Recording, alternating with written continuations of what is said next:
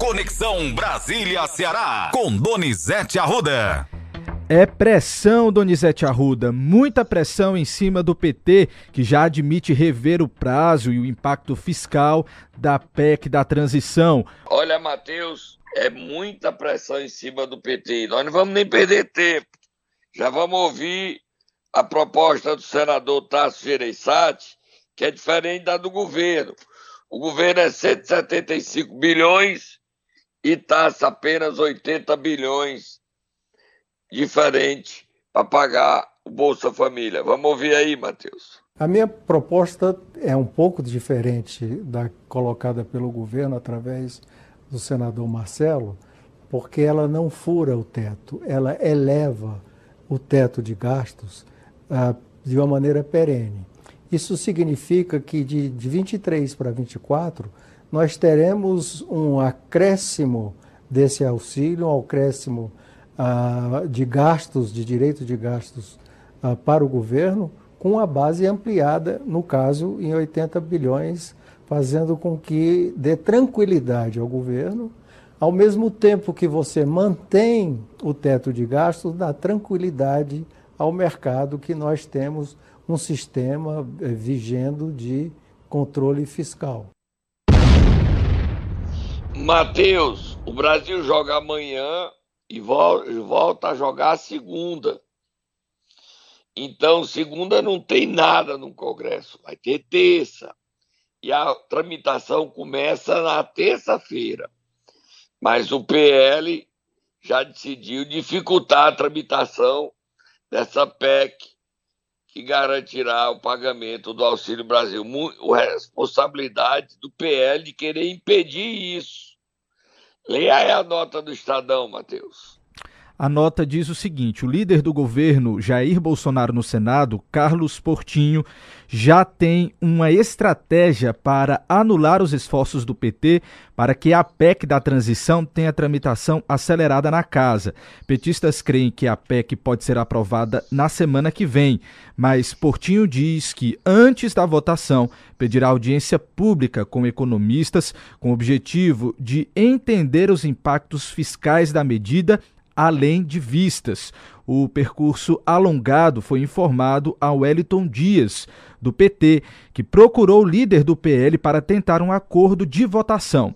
Ouviu que o futuro governo se assodou em protocolar a proposta sem negociar antes e que, como o tempo é curto, não terá êxito na estratégia de pedir alto para fechar num meio termo. Donizete o PL esquece aí que ele não está prejudicando ao governo Lula, não.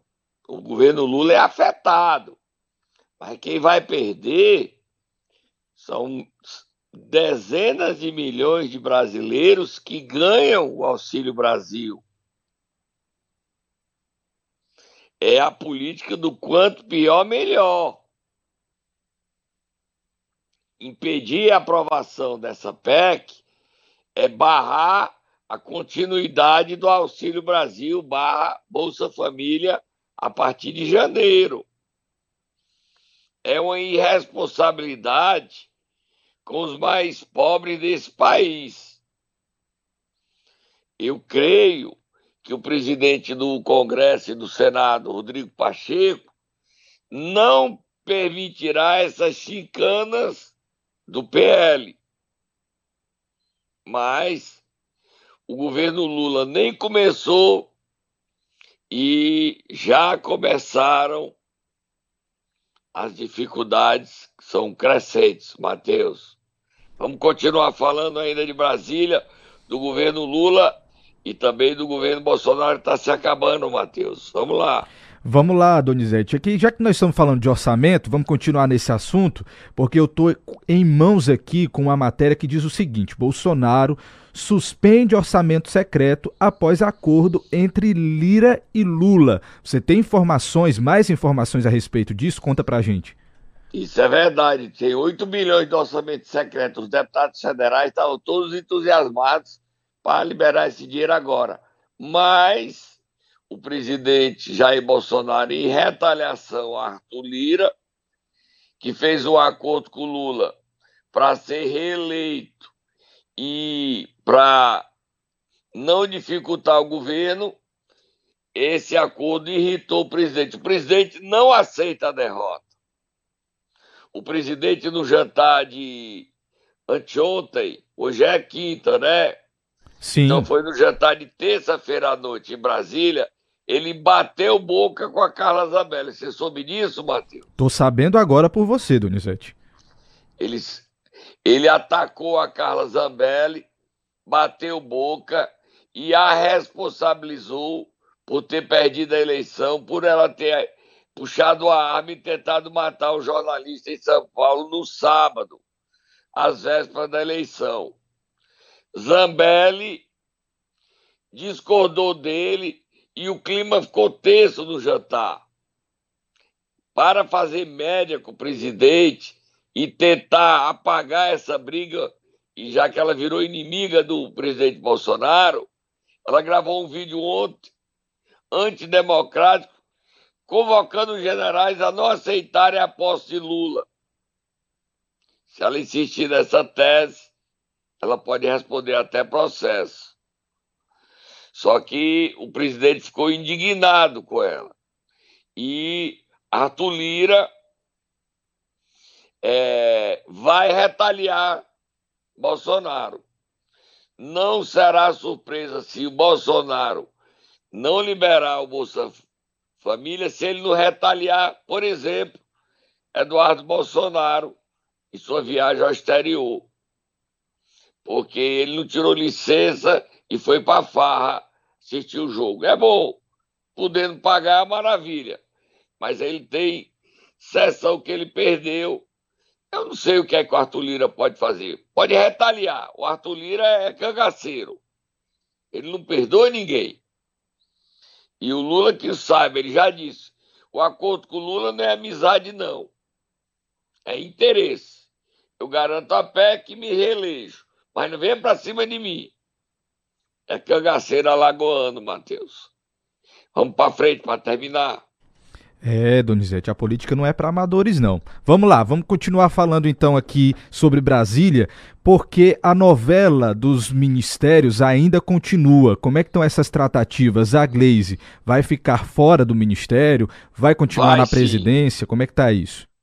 A Glaze não vai ser ministra. Agora, quem, o que perdeu força é o valor econômico traz hoje que quem perdeu força foi a, por conta da pressão do PT de São Paulo, é para a nomeação de, de Isolda Sela. Ela perde força para ir para o Ministério, ela poderia ir para o FNDE.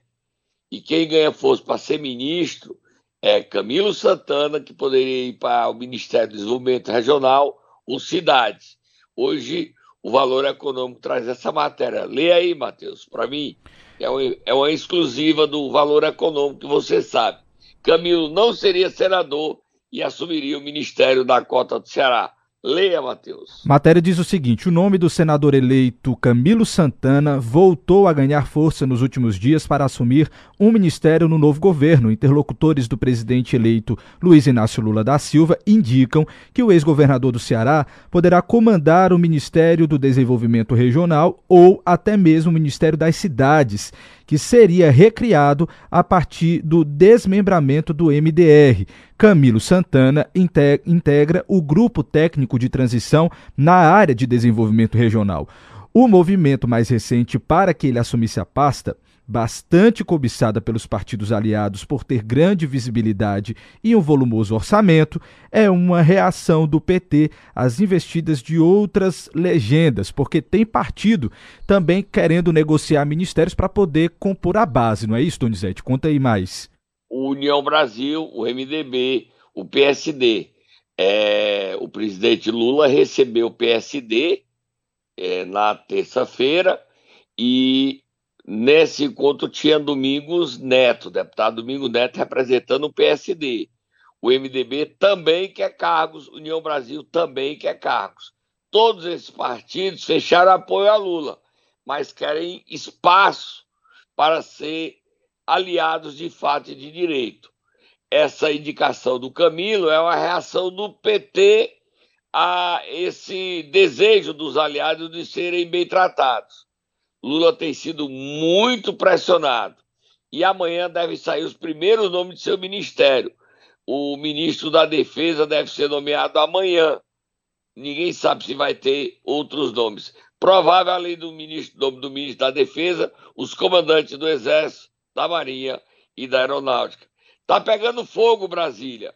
A Copa do Mundo tá em ritmo acelerado, entrando nas oitavas, mas em Brasília só se fala em orçamento secreto, em PEC da gastança ou da bonança, em briga do presidente, querendo anular as eleições. Ontem houve uma sessão lá no Senado Federal, comandado por Eduardo Girão, querendo defender a anulação das eleições. Tá pegando fogo, Brasília. Vamos dar uma paradinha e beber uma água, Matheus. Momento Nero. Último mês do ano oficialmente começando hoje, Donizete, nós vamos acordar quem? O deputado estadual eleito Studat Castro, que está preso e na cadeia não nos escuta, mas está preso, Matheus. E pode ser diplomado no próximo dia 16 da cadeia. E a gente dá detalhes já já que é a segunda prisão dele e ele já tinha sofrido outras operações. Ele foi preso na operação de combate à corrupção na prefeitura de Itaiçaba. Acorda o deputado eleito estudante Castro, Mateus e Tatá.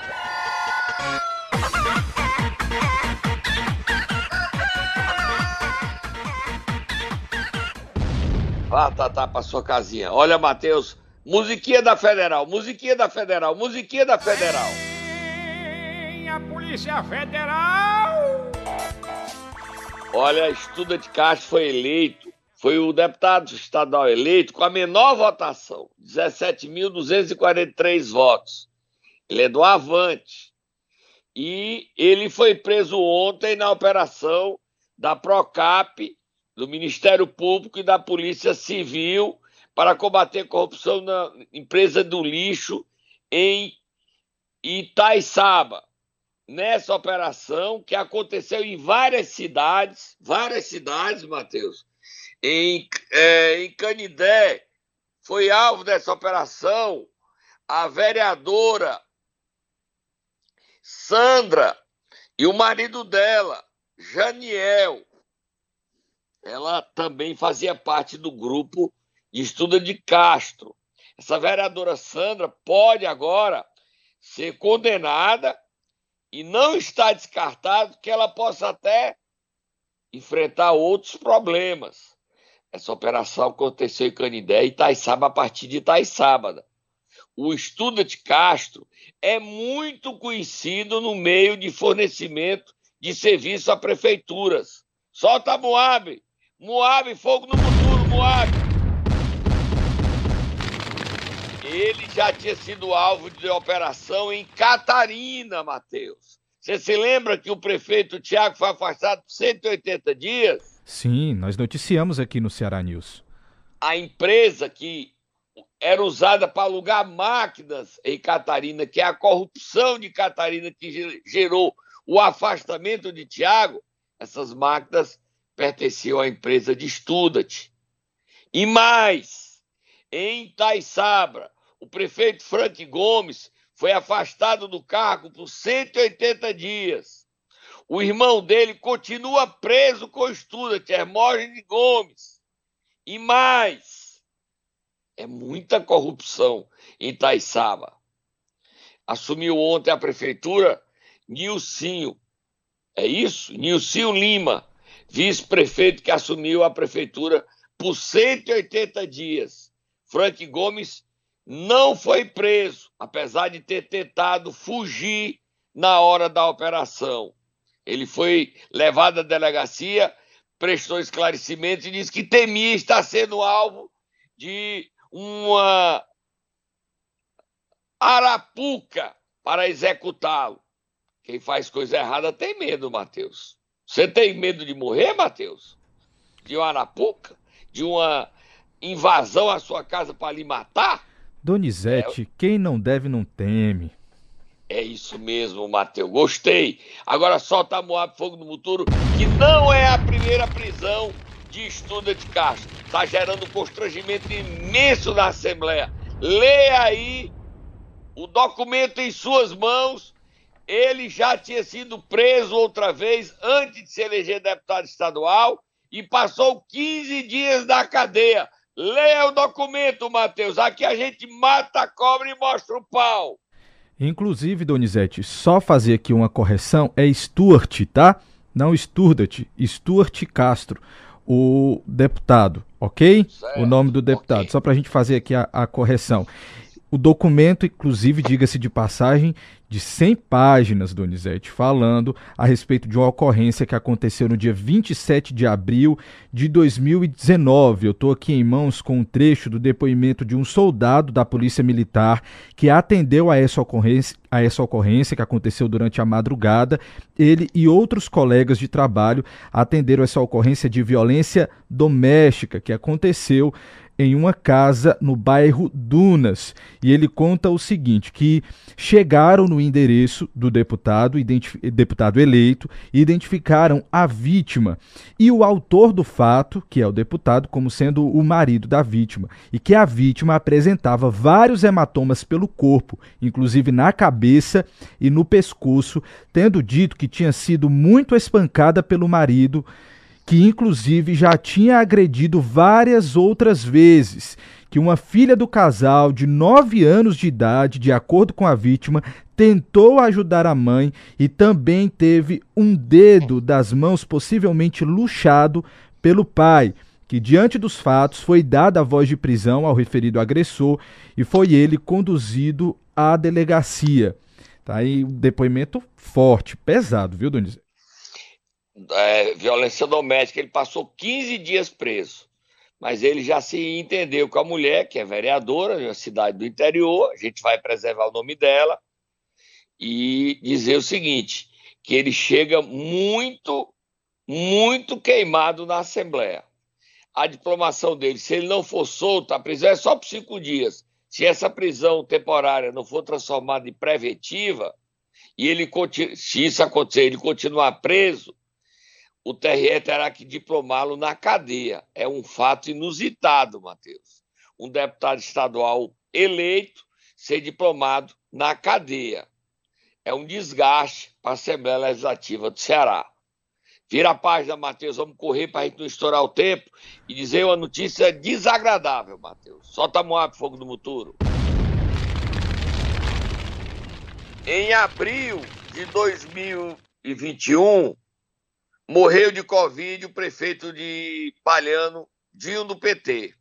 Covid. Ivanildo Nunes, Dinho do PT. Agora está muito, mas é muito mal mesmo o seu sucessor, Chico do Joaquizinho.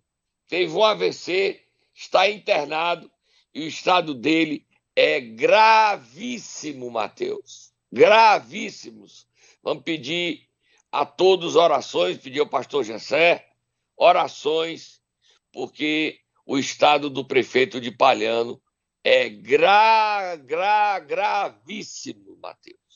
Muito sério o quadro de saúde dele, que vive e luta pela vida. Os médicos não estão esperançosos quanto essa vitória dessa luta de, do vice-prefeito Chico do Jocazinho. Mas o homem lá de cima é mais poderoso.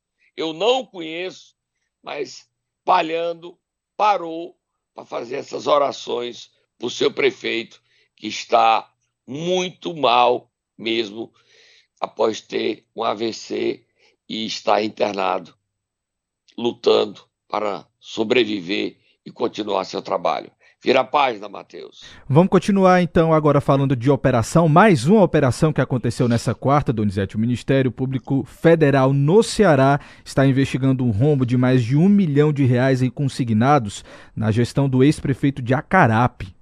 Como é o nome dele, hein, Matheus? Solta a musiquinha, musiquinha federal, musiquinha federal. A Polícia Federal não é o atual prefeito, não, é o antecessor. Isso, Agora o atual Franklin prefeito Veríssimo. Todo... é o Frank, né? É o doutor Frank, não é isso? Franklin Veríssimo. Isso, doutor Frank foi eleito. Agora, Matheus, essa operação, o dinheiro de consignado é o seguinte: a acusação não é minha, é da federal. O dinheiro, os funcionários públicos faziam empréstimo, o dinheiro era descontado do salário deles e não era repassado para o banco, não é isso?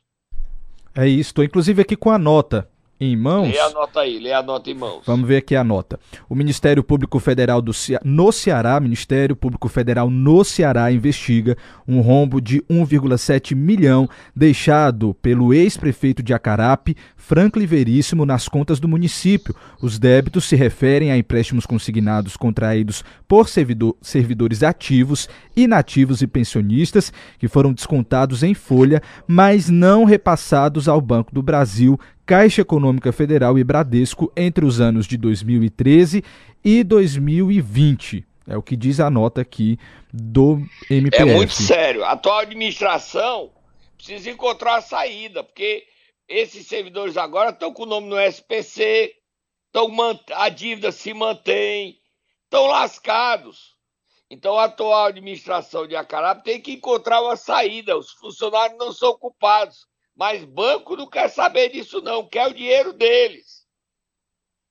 Tem que saber o que é que vai ser feito. Essa operação aconteceu na prefeitura de Acarape, que demorou muito tempo, ou não?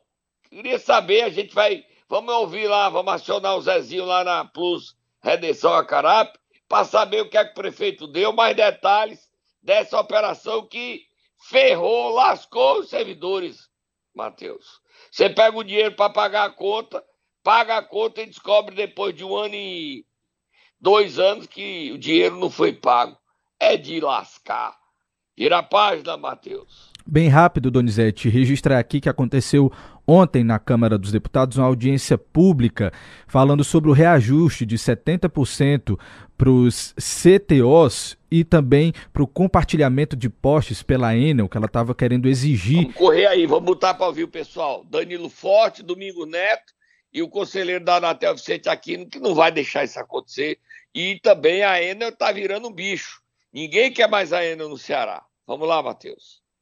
Já pensou vocês, é, em torno desse debate que nós estamos fazendo aqui, mais de 600 pequenas e microempresas, mais de 100 mil pessoas que trabalham né, que têm o seu ganho, né, o seu sustento diretamente vinculado à ação dos provedores, e mais de um milhão, né, inclusive aqui foi narrado, que tem 20 milhões de brasileiros que vivem hoje, inclusive, com seu sustento em função da internet. Nós vamos podar, nós vamos impedir que essas pessoas tenham acesso à internet, cobrando um preço aviltante, eu acho que isso está errado, até porque vidas também estão em jogo, na medida que a grande maioria dos estados é, fazem também o acompanhamento das suas cirurgias seletivas pela internet. E é exatamente essa população mais pobre e mais carente que precisa dela. Nós ouvimos o deputado Danilo Forte, agora vamos ouvir Domingos Neto.